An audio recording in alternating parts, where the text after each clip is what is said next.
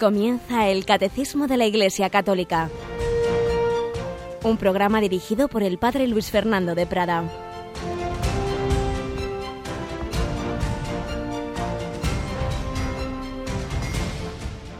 Alabados sean Jesús y María. Un cordialísimo saludo, queridos amigos, querida familia de Radio María. Aquí estamos un día más, después de que ayer tuvimos una jornada muy especial en Radio María. Nos reunimos 35 de los sacerdotes que colaboran en Radio María. Estuvo también con nosotros Monseñor José Ignacio Munilla, que nos dirigió una preciosa ponencia sobre la comunicación del Papa Francisco y nuestra comunicación en la radio.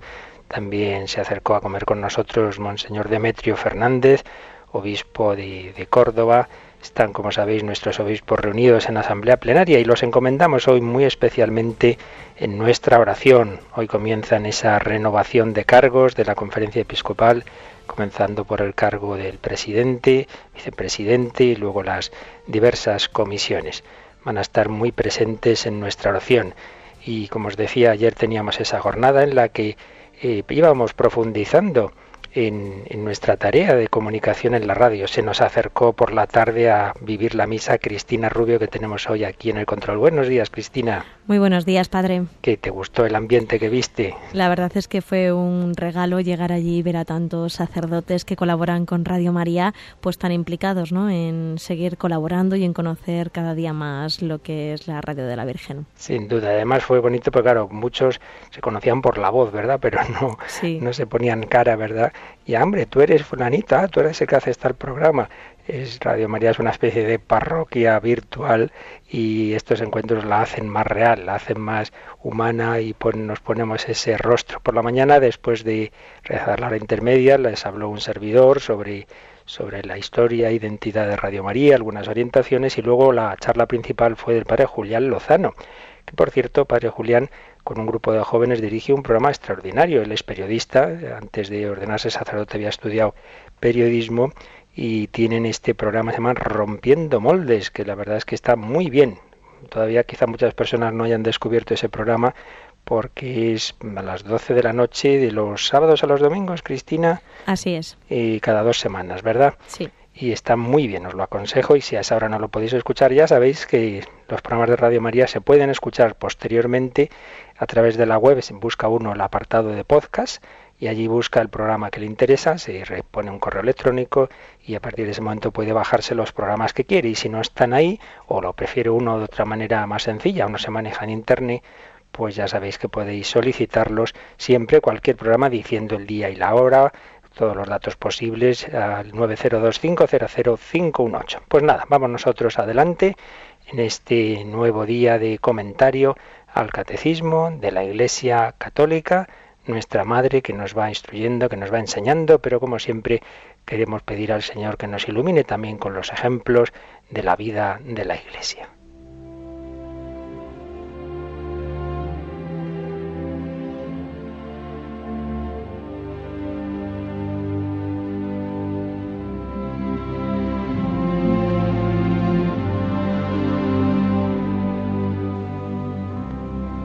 Y hoy volvemos a un ejemplo precioso que muchas veces estamos comentando, el de quien fue el cardenal Nguyen Van Tuan en proceso de beatificación, este obispo vietnamita que estuvo casi 15 años en los campos de concentración del Vietnam comunista. Y cuando estamos hablando precisamente de que hay que discernir lo que viene de Dios y lo que no, pues él en esos ejercicios espirituales que predicaba a Juan Pablo II y a la curia vaticana, que están recogidos en el librito Testigos de Esperanza, un apartado hablaba de discernir la voz de Dios y decía, discernir entre las distintas voces íntimas, la de Dios, para hacer su voluntad en el presente, es un ejercicio continuo al cual los santos se han sometido dócilmente, y en este ejercicio continuo el discernimiento se hace cada vez más fácil porque la voz de Dios dentro de nosotros se amplifica,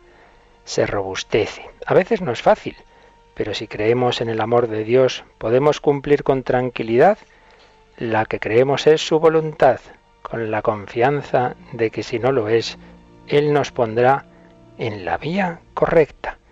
Recordaba aquella frase de San Pablo a los Romanos 8:28, sabemos que en todas las cosas interviene Dios para bien de los que le aman, de aquellos que han sido llamados según su designio. Esto es muy consolador hoy, en este día, piénsalo, en todo lo que te ocurra Dios interviene para tu bien. Si tú buscas a Dios, si tú buscas amarle, Dios hará que todas las cosas, también aquellas con apariencia desagradable, aquellas que sean de dolor, también servirán para tu propio bien. Y citaba también Cardenal Bantuan a Raisa Maritain, la mujer de aquel filósofo converso al catolicismo que fue Jacques Maritain. Y esta su mujer escribía, bajo sus oscuras apariencias, los deberes de cada instante esconden la verdad de la voluntad divina, son como los sacramentos del momento presente. Mirad qué idea tan importante para nuestro día a día. Comenzamos una jornada o en cualquier momento de ella, piensa esto, los deberes de cada instante esconden la voluntad divina.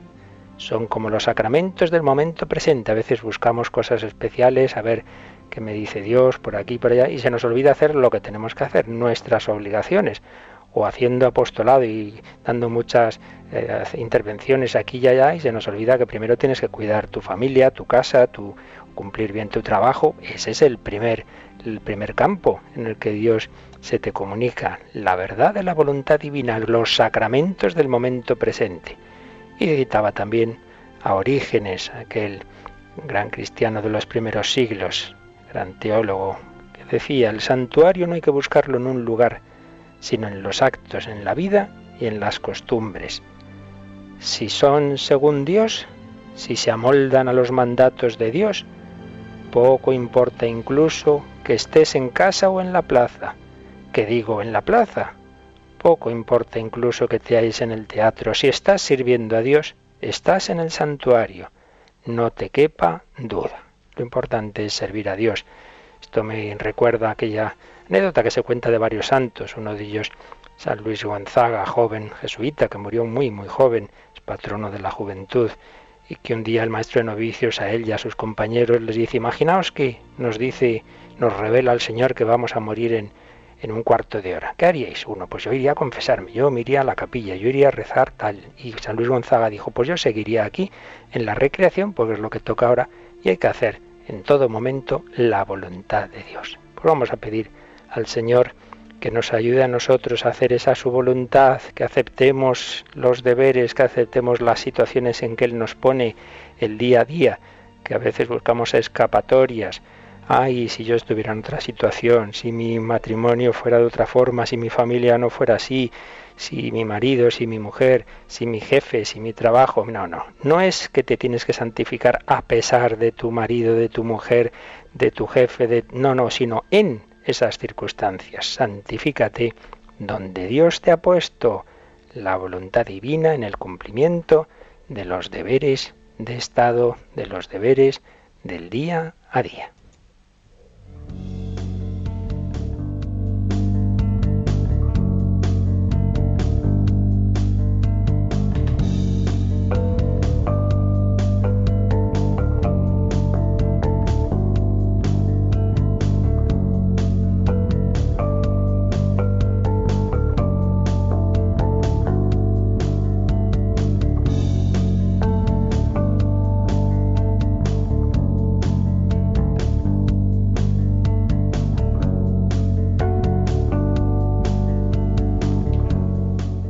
Bueno, pues vamos nosotros a nuestros deberes, que son este comentario del catecismo. ¿Recordáis que ayer estábamos terminando este apartado, este artículo primero del capítulo segundo, un artículo primero que se titula La revelación de Dios, dentro del capítulo segundo de esta primerísima parte del catecismo, que es Dios al encuentro del hombre. Teníamos los apartados Dios revela su designio amoroso, las etapas de la revelación y finalmente Cristo Jesús, mediador y plenitud de toda la revelación. Y estábamos en el último número de este apartado, el número 67. 67, que por cierto, Fijaos, creo que lo dijimos en la introducción al catecismo, que hay distintos tipos de letra en el catecismo, el tipo de letra ordinario, los números ordinarios, luego en cursiva, cuando vienen números de resumen, que si Dios quiere también espero que podamos ver, y luego a veces hay unos, algunos números en letra más pequeñita, que son, digamos, puntos no tan esenciales, son como un poco temas no tan básicos, son como ampliaciones, digo, pero también, evidentemente, si queremos ver a fondo el catecismo, pues también debemos tenerlos en cuenta. Luego es muy interesante que cuando os leáis el catecismo os fijéis en los números marginales. Veis que al lado de cada número en, en, los márgenes hay otros números. Esos números quiere decir que si tú vas a ese número del catecismo, trata de algo relacionado con el punto que se está aquí viendo. Es importante que siempre relacionemos los distintos aspectos de la doctrina católica. Ya sabéis que era lo primero que recordábamos al principio, que el catecismo tiene cuatro partes, lo que creemos, el credo, lo que celebramos, la liturgia, los sacramentos, lo que estamos llamados a vivir en la moral del día a día, los mandamientos y todo ello convertido en oración, la parte cuarta del catecismo. Pues bien, relacionar unas con otras, a eso ayudan esos números marginales. Bueno, pues estábamos en este número 67 que tiene letra pequeña, porque no es un punto tan esencial, dado que se nos habla en él de las revelaciones privadas que no son parte de la revelación con mayúsculas, de la revelación pública. Estábamos viendo que son una ayuda y que hay que saber discernir, porque pueden realmente ser eso, revelaciones que vienen de parte de Dios, pero decíamos ayer, pueden ser fraudes, pueden ser un, un fruto de una persona que tiene algún trastorno psiquiátrico y muchas veces es así, la persona con esquizofrenia oye voces, ve cosas que no son realmente reales, sino producto de, su imaginación. Y también pueden ser intervenciones del, maligno, del demonio, que, se, que nos engaña y se camufla bajo ángel de luz, y así se ha visto en la historia de la Iglesia. Y además también puede ocurrir, para complicar más el tema, era lo último que decíamos ayer, que una cosa que puede empezar siendo de Dios, pero luego uno pues se va ensoberbeciendo, eh, no pide consejo, no es humilde, y entonces el demonio se mete por medio y lo que había empezado bien puede acabar mal, que eso también ocurre, nos puede ocurrir a todos. Eh, y, y, también puede ocurrir que un mensaje que Dios da, pero que luego el hombre lo va poco a poco, incluso sin mala voluntad, eh, le va añadiendo sus, sus propias ideas que ya no estaban en el mensaje. Como veis, es un terreno delicado. Por ello es muy importante la humildad y la obediencia a nivel personal, pues en cualquier cosa que nos ocurra a nosotros o que tengamos dudas o y, sin necesidad de, de, estas cosas extraordinarias, simplemente pues esas dudas que a veces podemos tener de si debo comulgar todos los días, si no, si puedo comulgar en estas circunstancias o me debo confesar, etcétera. Para todo eso es muy importante el, el consejo, a ser posible un confesor fijo, a ser posible un director espiritual pero procurar no ser uno mismo su propio juez, porque entonces uno se puede liar fácilmente y el demonio se aprovecha de eso y nos lía y al que tiende al escrúpulo, pues cada vez lo hace más escrupuloso y el pobre venga a sufrir y no se atreve a comulgar y se tiene que confesar todos los días y lo pasa muy mal. Y, viceversa, el que es de mangancha, bueno, no, tampoco he hecho nada del otro mundo.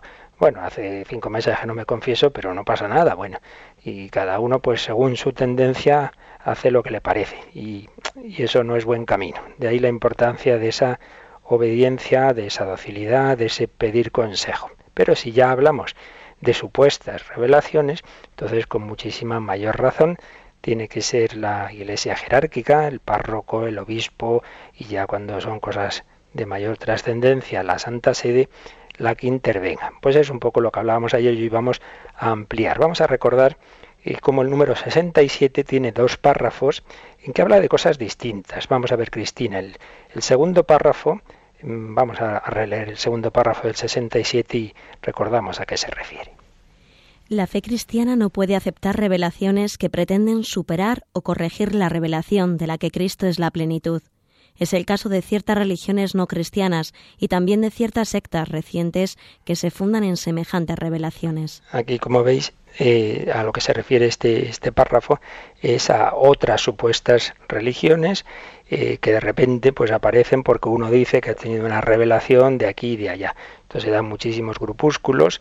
Eh, fue, la verdad es que en España no mucho, es más bien algo que viene de, otros ámbitos, ocurre mucho en, en el ámbito americano, personas que eso, que dicen de repente haber tenido una revelación y muchas veces surge por grupos absolutamente sectarios, etcétera. Pero está esa tendencia a pensar que en todas las religiones hay revelaciones que, bueno, pues más o menos vienen a ser como la revelación cristiana. De todo esto ya hablamos abundantemente en días anteriores, cómo eso sería pensar que Dios nos está engañando, porque si ya la palabra, el Hijo de Dios se ha hecho carne y nos ha hablado, ¿qué más tiene que decirnos? Todo lo que tenía que decirnos ya está dicho en Cristo y por tanto no nos creamos que ahora de repente aparece por ahí otro, otro supuesto Cristo que nos dice otras cosas. Bien, este párrafo va en la línea de no caer en esa trampa de, de suponer que, que Cristo no nos ha dicho todo. Pero en cambio el primer párrafo, este sí que es, digamos, dentro de la Iglesia. El segundo párrafo está hablando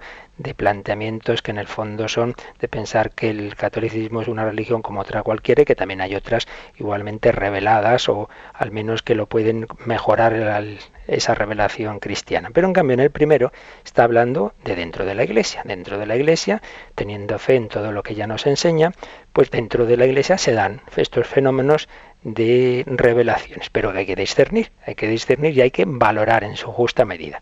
Y eso es lo que hace muy medidamente este primer párrafo del número 67 con afirmaciones que ayer comentábamos, pero que vamos a volver a, a recordar, Cristina. A lo largo de los siglos ha habido revelaciones llamadas privadas, algunas de las cuales han sido reconocidas por la autoridad de la Iglesia. Estas, sin embargo, no pertenecen al depósito de la fe. Su función no es la de mejorar o completar la revelación definitiva de Cristo, sino la de ayudar a vivirla más plenamente en una cierta época de la historia. Guiado por el magisterio de la Iglesia, el sentir de los fieles, sensum fidelium, debe sabe discernir y acoger lo que en estas revelaciones constituye una llamada auténtica de Cristo o de sus santos a la Iglesia. Veis, esto ya es otro planteamiento, es dentro de la Iglesia, pero aquí hay que saber discernir. Ayer lo comentábamos con calma, pero hoy queríamos ampliarlo porque es un tema interesante y que muchas veces nos llegan consultas a Radio María y lo vamos a ampliar con un documento de la Congregación para la Doctrina de la Fe. Un documento que se hizo público el en una primera edición, es del de 78, del 25 de febrero de 1978, pero en aquel momento no se había hecho público, era de uso interno. Y en cambio el 14 de diciembre de 2011, precisamente fiesta de San Juan de la Cruz, 14 de diciembre de 2011, la Congregación de la Fe hizo público un documento que, como digo, ya venía del año 78 bajo el Papa Pablo VI, titulado Normas sobre el modo de proceder en el discernimiento de presuntas apariciones y revelaciones. Y este documento, estas normas, venían precedidas por una carta que escribía el, en ese momento prefecto de la Congregación para la Doctrina de la Fe, el cardenal William Levada. William Levada escribe el 14 de diciembre de 2011 un, un prefacio a estas normas y, nos dice lo siguiente en ese prefacio, en esa carta. La Congregación para la Doctrina de la Fe se ocupa de las materias vinculadas a la promoción y tutela de la doctrina de la fe y la moral, y es competente además para el examen de otros problemas conexos con la disciplina de la fe, como los casos de pseudomisticismo, supuestas apariciones, visiones y mensajes atribuidos a un origen sobrenatural.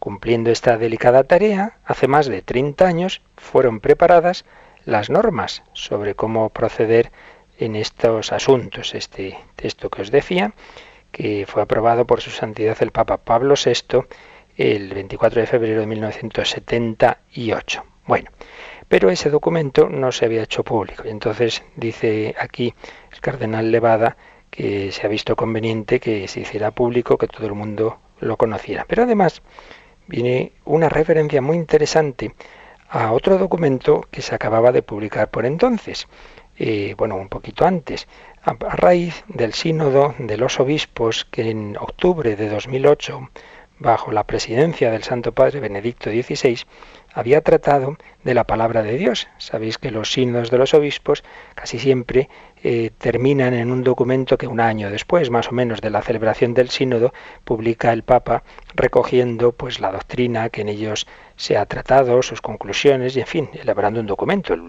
Tenemos el caso de la Evangelii Gaudium del Papa Francisco, que es ese documento correspondiente al sínodo que trató de la nueva evangelización pero el sínodo anterior había hablado de la palabra de Dios. Y entonces el documento fue la Verbum Domini, Verbum Domini, una, carta, una exhortación apostólica preciosa del Papa Benedicto XVI, que debe ser como, digamos, el texto para ampliar todo lo que estamos viendo ahora y veremos también los próximos días en el Catecismo sobre la palabra de Dios, sobre la escritura, sobre la tradición, todo eso está explicado muy bellamente y profundamente por el Papa Benedicto XVI en Verbum Domini. Pues bien, en ese texto, fijaos, en ese texto, el Papa Benedicto XVI hablaba también de este tema de las revelaciones privadas y lo recuerda aquí el cardenal eh, Levada. Aunque repitamos algunas frases, algunas ideas que ya hemos citado estos días, vamos a leer lo que dice aquí el cardenal Levada. La Iglesia expresa su conciencia de que Jesucristo es la palabra definitiva de Dios. Él es el primero y el último, él ha dado su sentido definitivo a la creación y a la historia. Por eso estamos llamados a vivir el tiempo, habitar la creación de Dios dentro de este ritmo escatológico de la palabra.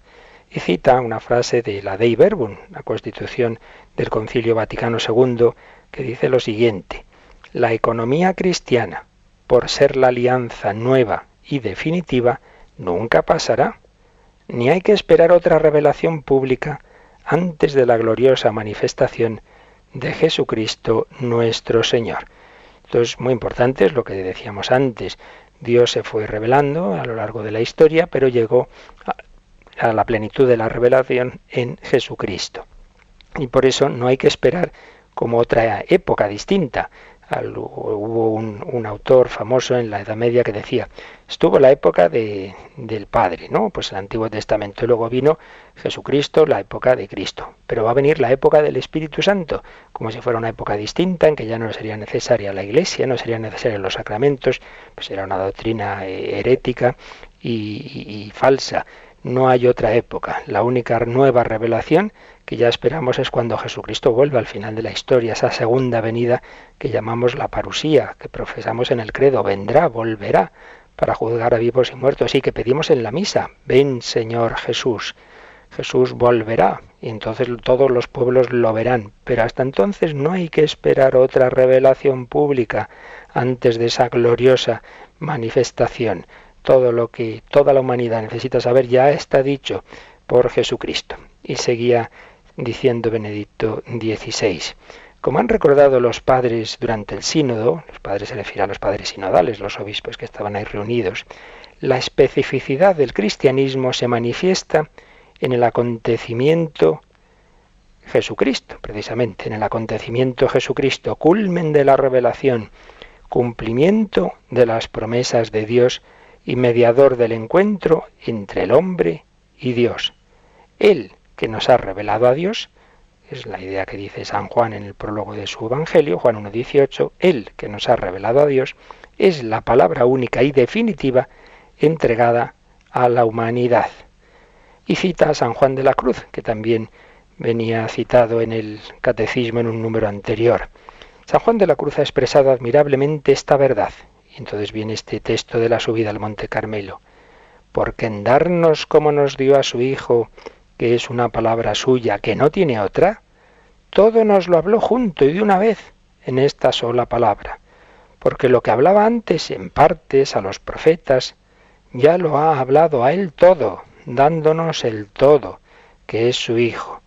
Por lo cual, el que ahora quisiese preguntar a Dios, o querer alguna visión o revelación, no sólo haría una necedad, sino que haría agravio a Dios, no poniendo los ojos totalmente en Cristo, sin querer otra cosa o novedad.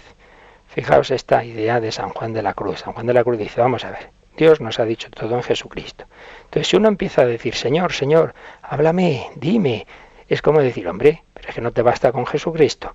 Por eso dice que es una necedad y una agravia de Dios. Es pensar que, que no nos ha dicho lo que necesitamos. Una cosa es que Dios, por sus planes misteriosos y misericordiosos, pues quiera en un momento dado transmitir algo a una persona, a una comunidad o a la iglesia, bueno, pues él sabrá.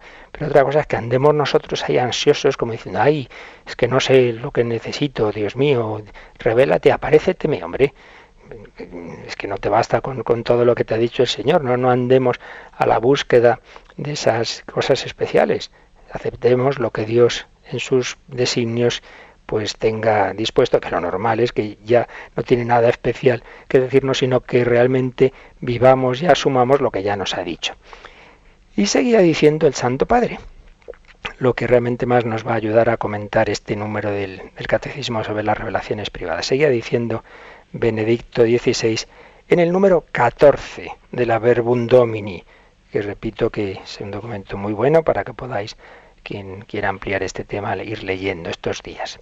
El sínodo ha recomendado ayudar a los fieles a distinguir bien la palabra de Dios de las revelaciones privadas, cuya función, y cita el propio catecismo, no es la de completar la revelación definitiva de Cristo, sino la de ayudar a vivirla más plenamente en una cierta época de la historia. Entonces, las que sí que son verdaderas revelaciones que vienen de Dios, ¿qué función tienen? Pues dicen, comentando el catecismo, no es completar la revelación definitiva de Cristo, no le falta nada a esa revelación, sino ayudar a vivirla más plenamente en un determinado momento de la historia.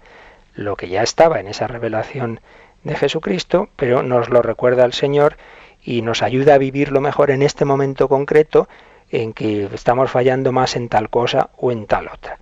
Y seguía diciendo, Benedicto XVI, el valor de las revelaciones privadas es esencialmente diferente al de la única revelación pública. Esta, la revelación pública, exige nuestra fe. Uno para ser católico tiene que creer en esa revelación pública, en esa revelación en Cristo, en la Sagrada Escritura, en la tradición, etc. La revelación pública exige nuestra fe. En ella, en efecto, a través de palabras humanas, y de la mediación de la comunidad viva de la Iglesia, Dios mismo nos habla.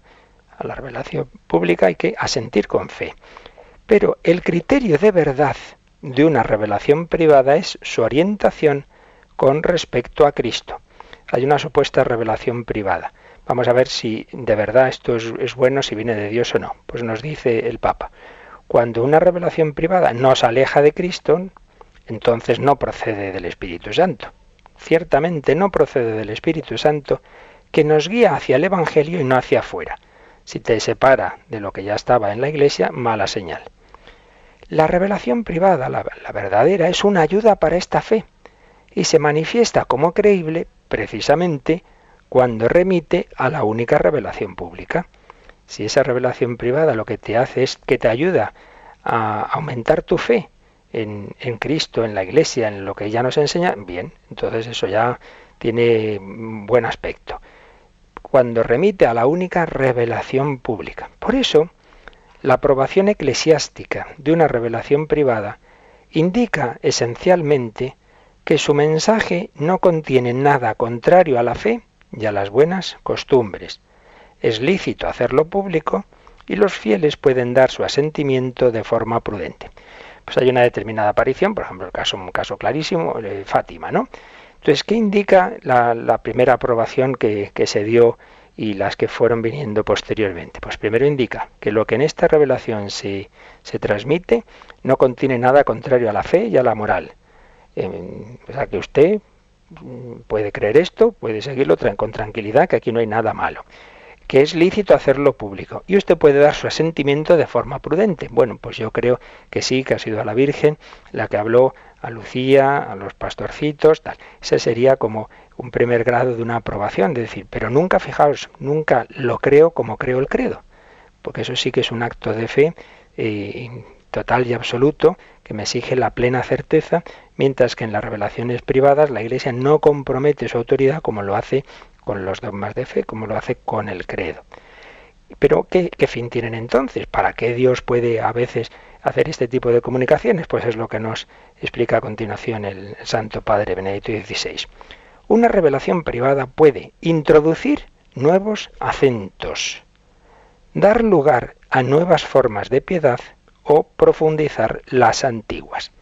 Claro, ya lo decíamos ayer, que sí que hay auténticas y verdaderas revelaciones privadas en las que el Señor no ha inventado nada radicalmente nuevo, ya lo hemos dicho, todo está dicho en Jesucristo, pero que sí que han introducido nuevos acentos, pues han recordado a la humanidad la importancia, por ejemplo, en nuestra época, de la confianza en el amor del corazón de Jesús y de la misericordia divina, o la importancia de la, de la presencia de la Virgen María en nuestra vida, pues en el siglo XVII, en 1675, el Señor insistió en la importancia de, de, la humanidad de Cristo, del amor Él nos tiene, de su presencia en la Eucaristía, a través de la devoción al corazón de Jesús, tal como se manifestó el Señor a Santa Margarita María. Y en el siglo XX, pues en esa misma línea, pues el Señor quería acentuar lo que ya estaba en el Evangelio, pero quería insistir en ello, de que confiemos en la misericordia divina, pues a través de Sor Faustina Kowalska. Pero también, siglo XIX, siglo XX, pues el Señor ha querido acentuar la, la importancia de que de que nos ayude la Virgen María. Entonces vienen toda esa gran serie de, de, apariciones marianas que introducen nuevos acentos que dan lugar a nuevas formas de piedad por ejemplo, los primeros viernes de mes, los primeros sábados, o profundizan las antiguas. Pues una y otra insiste, por ejemplo, en el rosario, en, en la meditación de la palabra de Dios. Como veis, es una manera de profundizar lo que ya teníamos, no algo nunca radicalmente nuevo. El Señor a todos nos quiere hablar, nos ha hablado en Jesucristo, nos habla en su palabra y todo lo demás pues son ayudas para escuchar esta llamada. Vamos a pensarlo un poquito y vamos a pedirle al Señor que en vez de buscar cosas especiales y nuevas, yo escuche sus llamadas, esas llamadas que nos hace cada día. Vamos a escuchar cómo el Señor está a nuestra puerta y en este tiempo de, del tiempo litúrgico está también a la puerta de nuestro corazón y nos llama a nuestra conversión.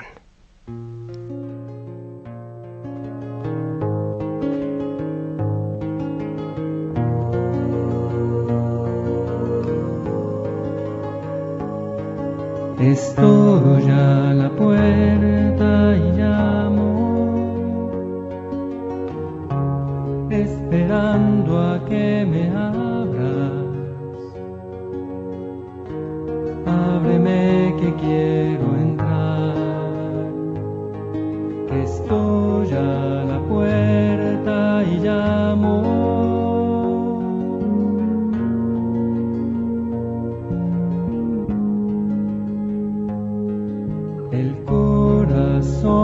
Que te he dado es morada que yo anhelo, pero es tan digno y sagrado que estoy a la puerta y llamo.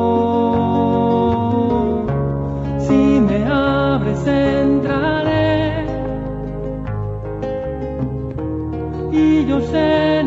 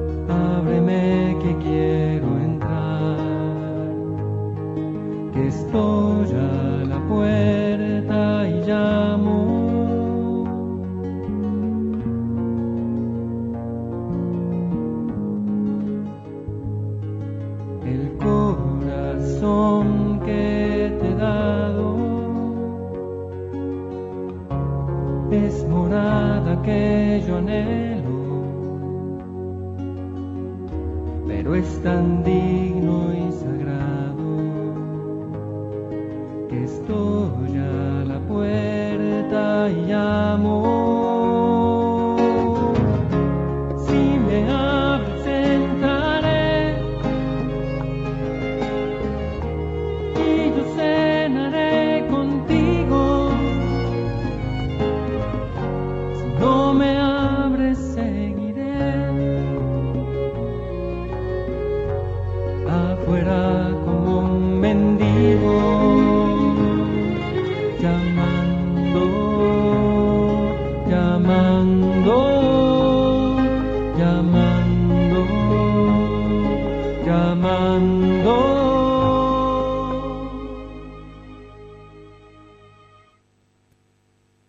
Catecismo de la Iglesia Católica en Radio María.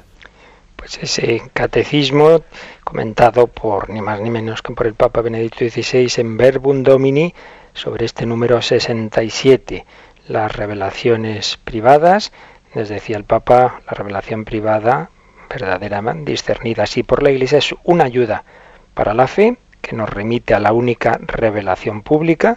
Esa aprobación indica que su mensaje no contiene nada contrario a la fe y a las buenas costumbres y la misión, la función que pueden tener estas revelaciones privadas son introducir nuevos acentos, acentos, no nada sustancialmente nuevo, dar lugar a nuevas formas de piedad, que siempre tienen que ver con algo ya establecido en la Iglesia. Por ejemplo, los primeros viernes de mes, pues es comulgar y, y recibir la Eucaristía y, confesar, pues evidentemente todo eso ya estaba, pero es una, una manera, digamos, práctica que sí que se sugiere que el Señor nos que sugirió a su Iglesia y que la, y que la jerarquía de la Iglesia sí recomendó y, aprobó, o profundizar en formas antiguas. Y sigue diciendo Benito XVI, esta la revelación privada puede tener un cierto carácter profético.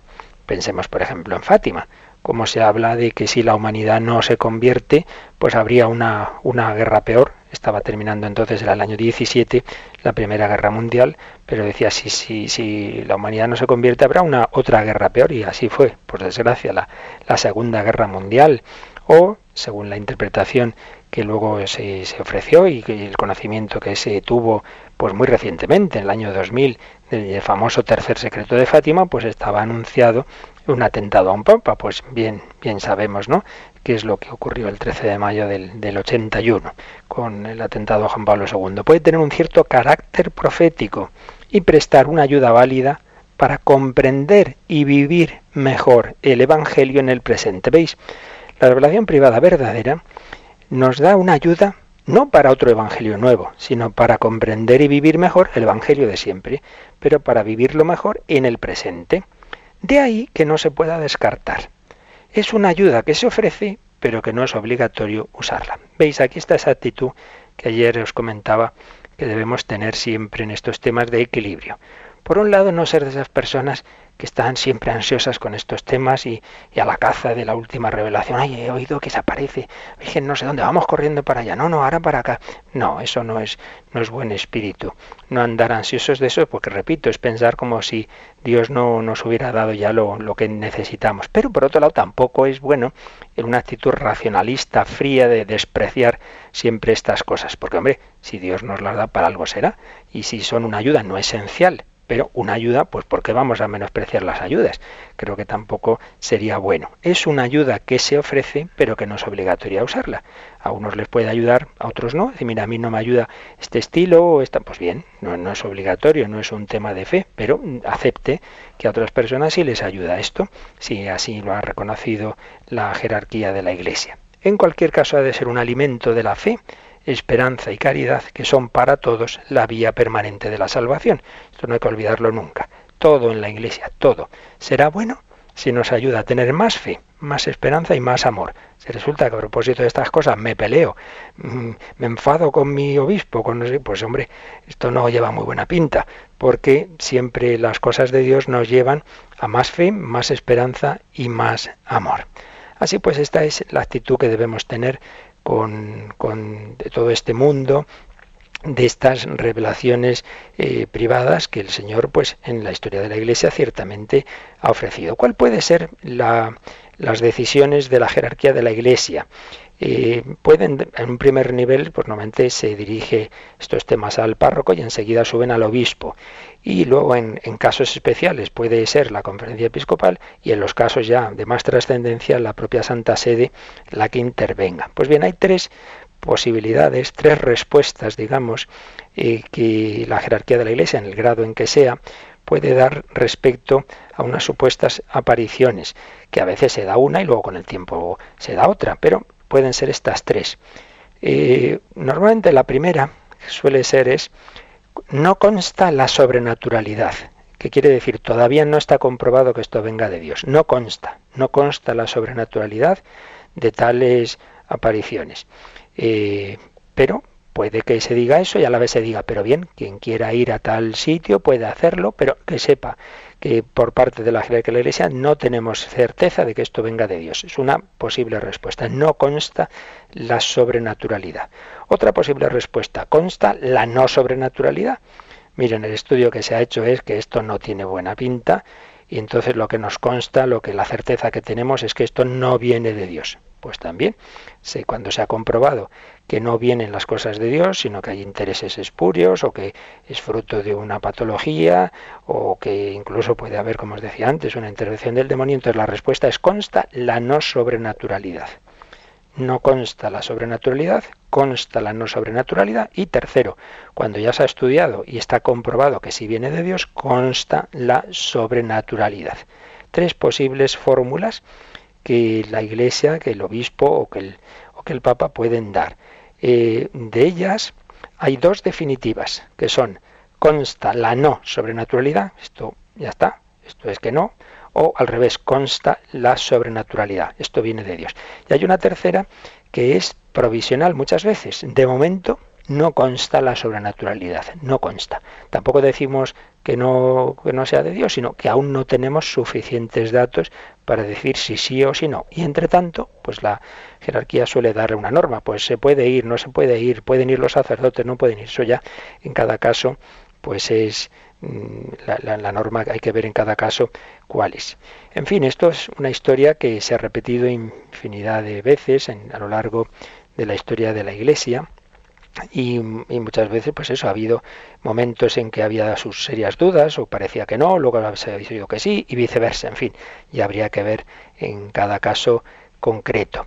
También en, esa aprobación, después de la declaración del obispo, hay otros signos eh, que nos indican cuál es la actitud de la Iglesia. Eh, por ejemplo, si se permite celebrar la liturgia, si se permite celebrar la Santa Misa en ese lugar. Eh, se puede, en un momento dado, se dice, pues se puede celebrar la liturgia en la gruta de Lourdes. Y luego con el tiempo pues, se hace el santuario, etcétera, etcétera. Eso es un dato interesante. Y por supuesto hay casos, no muchos, pero hay casos en que los papas han dado un, un reconocimiento grande a determinados lugares y a determinadas advocaciones que tienen su origen en una aparición el propio caso de Lourdes, a donde han ido como peregrinos un Juan Pablo II o un Benedicto XVI, el caso de Fátima, pues clarísimamente, pues Pablo VI, Juan Pablo II, Benedicto XVI, el Papa Francisco, pues con una grandísima vinculación del, del, papado, incluso con el documento aquel de la Congregación para la Doctrina de la Fe, explicando el tercer secreto que antes comentábamos, reconocimiento papal.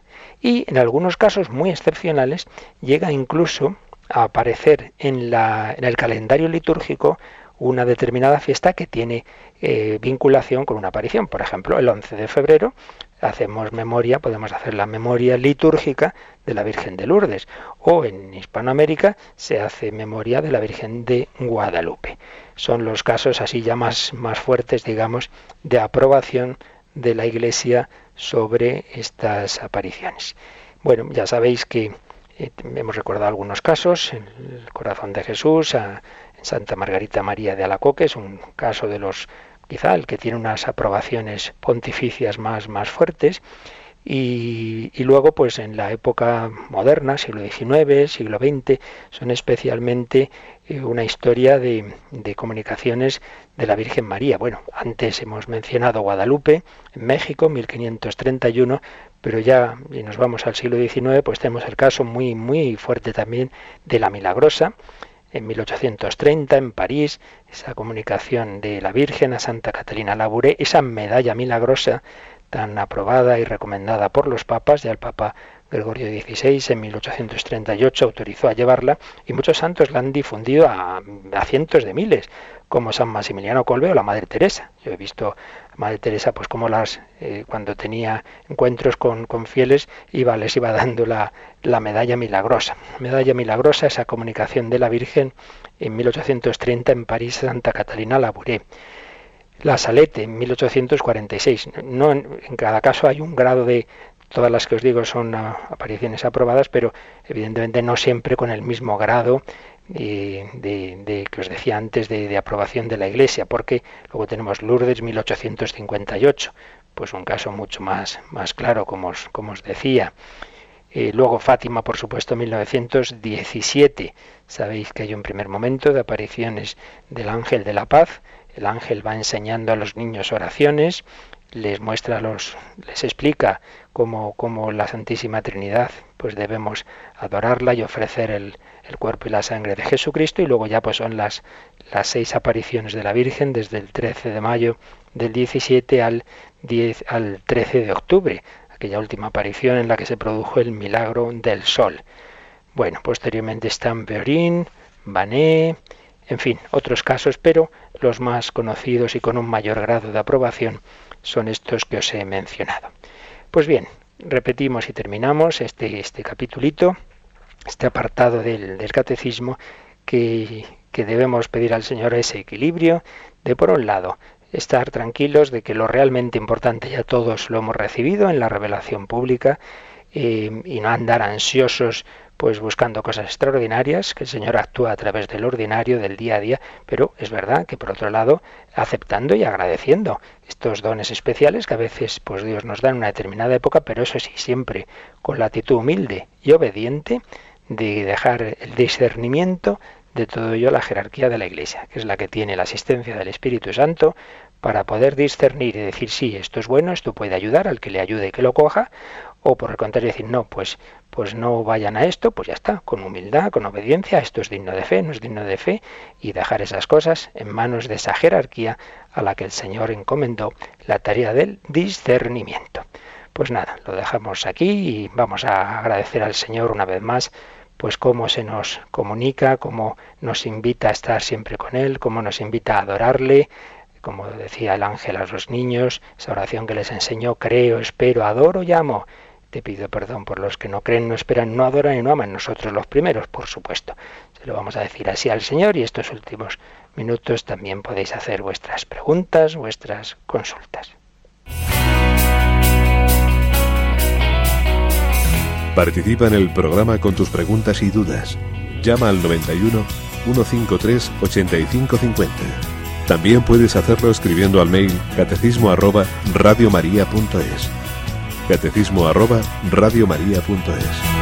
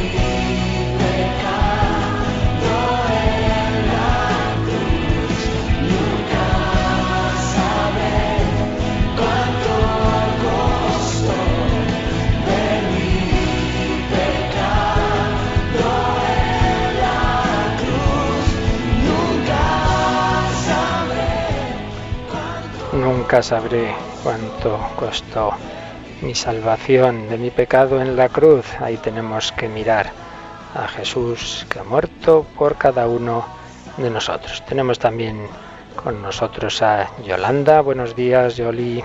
Muy buenos días, padre. ¿Tenemos alguna llamadita? Sí, nos ha llamado Ana de Madrid y quiere saber en qué situación están ahora eh, las apariciones o las revelaciones de Mayogore.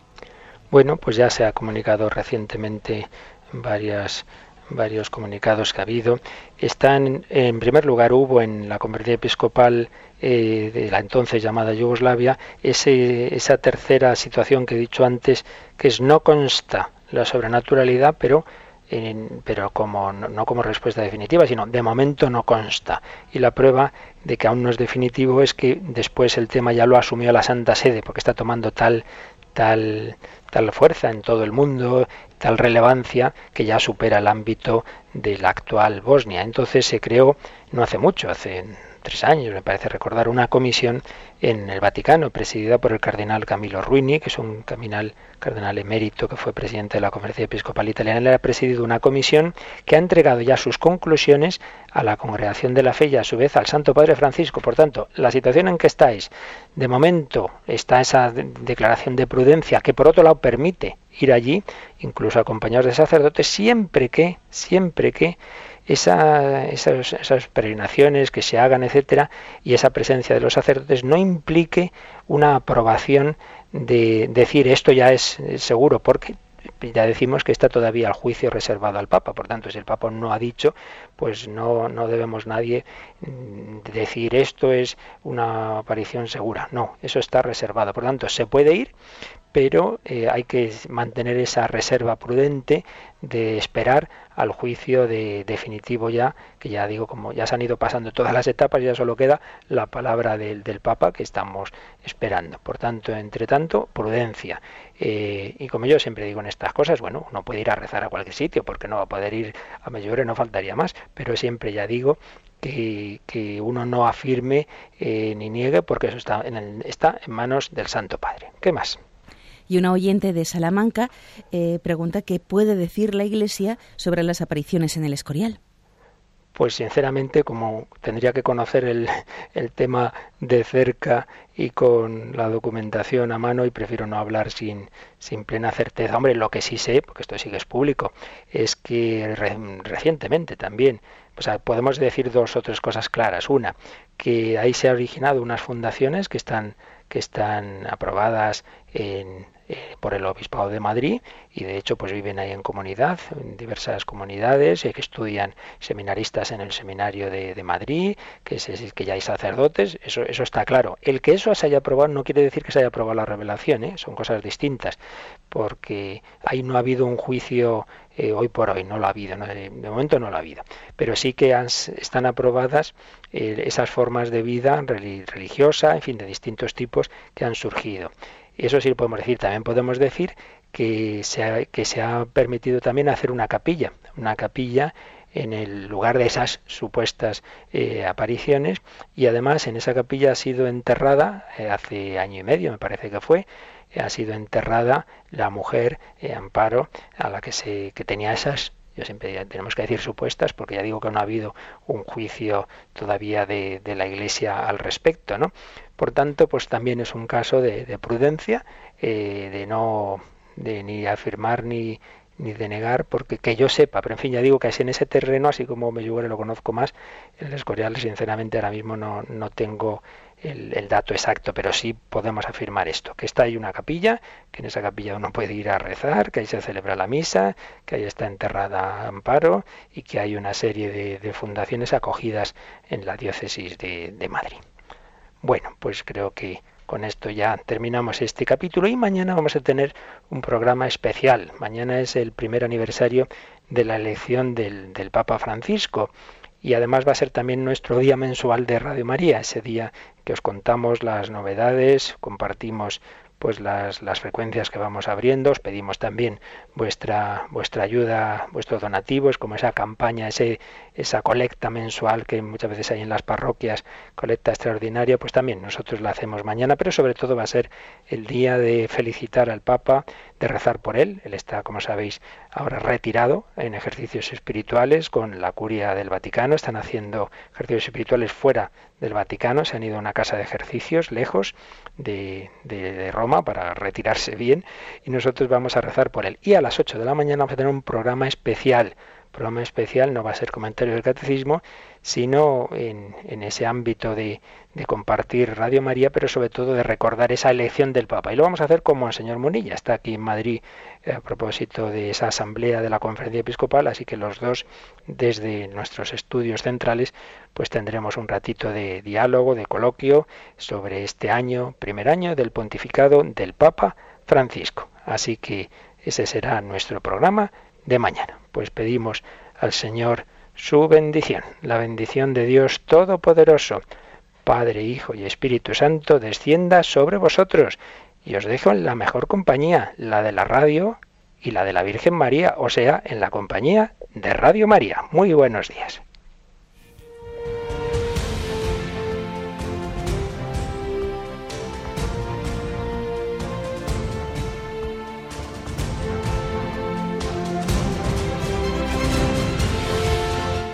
Han escuchado en Radio María el Catecismo de la Iglesia Católica, un programa dirigido por el Padre Luis Fernando de Prada.